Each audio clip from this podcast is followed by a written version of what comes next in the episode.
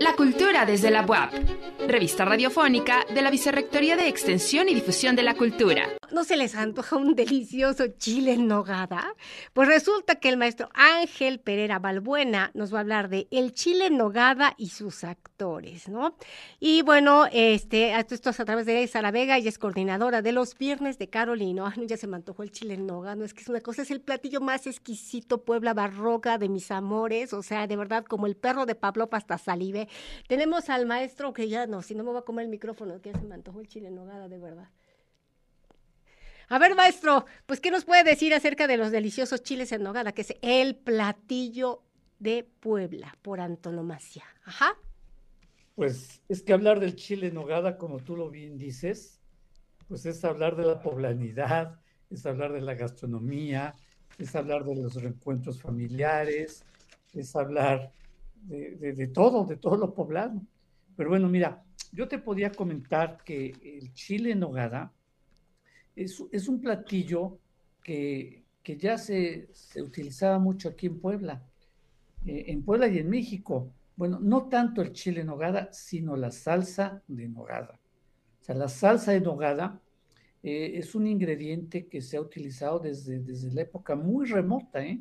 desde la antigüedad remota, 5.000 años antes de Cristo, ya en Babilonia se usaba salsa de nogada porque recordemos que precisamente la nuez es de esta región de Babilonia, de lo que ahora es Irak, Irán. Ahí, ahí, de ahí es originaria la nuez.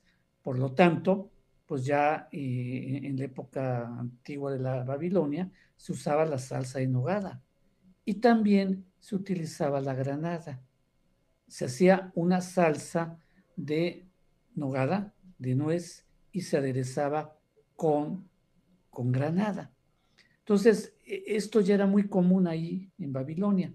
Posteriormente, recordemos que los árabes invaden la península ibérica, están en España durante 800 años y llevan muchos de, los gustos y de los ingredientes que utilizaban para comer. Y llevan precisamente la salsa de nogada, el uso de la nuez para la, para la gastronomía. Y de hecho ahí en la península ibérica se utilizaba mucho para la caza.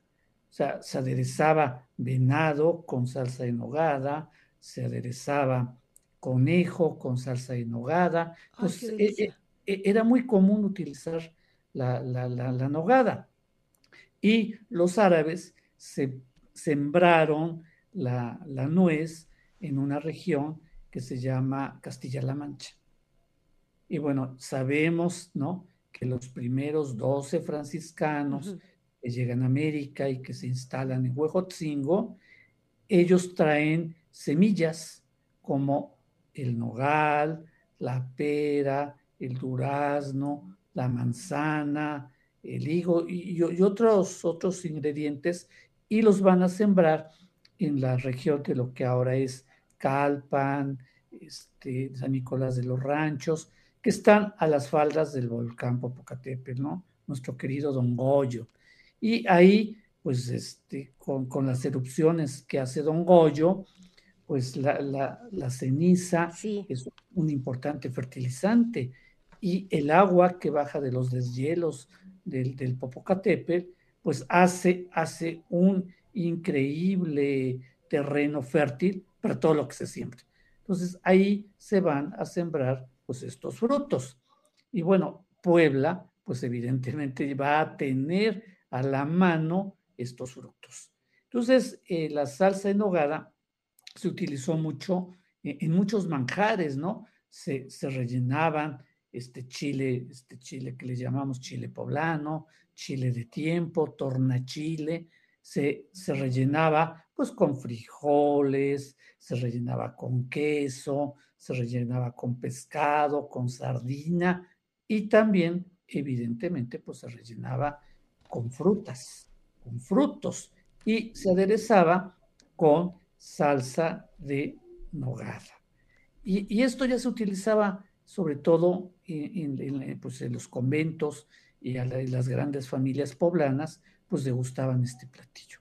Pero bueno, la tradición, la tradición, la leyenda, nos cuenta que un 2 de agosto de 1821 entra triunfante don Agustín de Iturbide, entra triunfante a la ciudad de Puebla.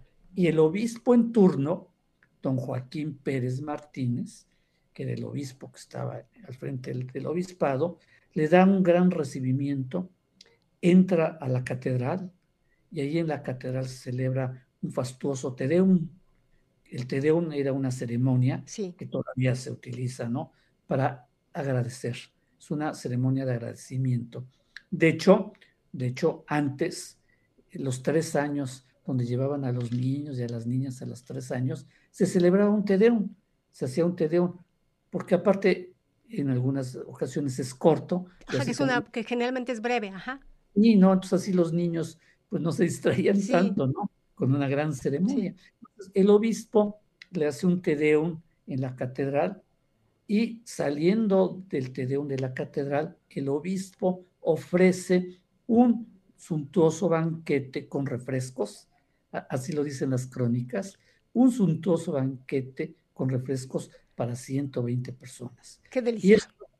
Y esto, lo hace en su palacio, que el palacio obispal es lo que ahora eh, son los, las instalaciones del Palacio Federal, donde está Hacienda y está el SAT. Ahí, ahí se celebra este banquete. Desgraciadamente las crónicas no nos dicen qué, qué se sirvió en el banquete no nos dicen, pero pues la leyenda, la leyenda eh, popular nos dice que se sirvieron los chiles en nogada. Bueno, y además ya, hay, como variaciones, ¿no? De esa leyenda, ¿no? O sea, de que las madres no sabían qué hacer y que de pronto juntaron, ah, pues tráete todo lo que tengas y que de ahí surgió este platillo barroco exquisito que de verdad yo ya estoy así salivando, ya siento así como me están comiendo las tripas, y se me antojaron. Además las imágenes de todos los ingredientes del chile en nogada es así como, ay, qué cosa más exquisita. Ajá. Pero, fíjate algo bien interesante. El obispo Joaquín Pérez Martínez, que es un personaje fabuloso, pero que por desgracia es algo que, que yo le llamaría es un antihéroe de los que tenemos porque la historia tiene héroes y antihéroes, ¿no? Entonces, a Joaquín Pérez Martínez lo podemos situar como un antihéroe. Joaquín Pérez Martínez fue estudiante del Colegio Carolino. Fue rector, bueno, fue profesor del Colegio Carolino, fue rector del Colegio Carolino. O sea, que, que toda su formación eclesiástica, filosófica, lo hizo en el Carolino. Entonces llegó hasta ser rector. Cuando fue rector del Colegio Carolino, a él le tocó inaugurar el Salón para Ninfo, este salón que es el salón máximo de, nuestro, de nuestra institución. A él le tocó inaugurarla. Adelante, Sarita, pues que nos vas a hablar precisamente de todos los eventos que tenemos en estos viernes de Carolino, entre esos que nos van a hablar precisamente de los chiles en nogada. claro que sí. Déjame decirte que el maestro Ángel es un experto, experto en estas crónicas. No, pues yo estaba aquí y me explicó babeando. él muchos años fue coordinador de la licenciatura de turismo, ahí en la Facultad de Administración, y bueno, nadie mejor que él para hablar del chile en nogada. Y déjenme decirles que vamos a retomar con todas las actividades de viernes de Carolino. Vamos a empezar con activación física. A las 10 de la mañana tenemos un poquito de trova, eh, la plática de chiles en nogada, los recorridos culturales, es muy importante decirles.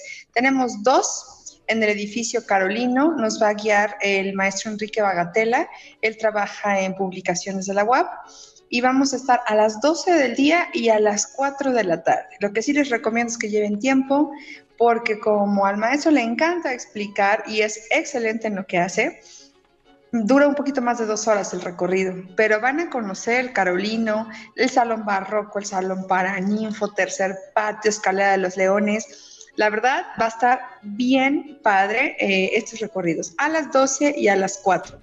Les recordamos que los grupos se atienden por separado, entonces necesitamos que si agenden eh, unos días antes, porque tenemos todavía las condiciones COVID. Recuerden que tenemos que cuidarnos todos. Entonces tenemos un máximo de 35 personas por recorrido cultural. Y aparte vamos a tener una banda de rock de los años 60, 70 y 90 va a venir a las cinco y media de la tarde en la Plaza de la Democracia, que ahí vamos a tener una serie de actividades padrísimas, vienen las compañías del complejo cultural, tenemos taller de yoga, estamos colaborando con el Instituto Municipal de Arte y Cultura de Puebla, que nos va a mandar también un ensamble. Los invitamos.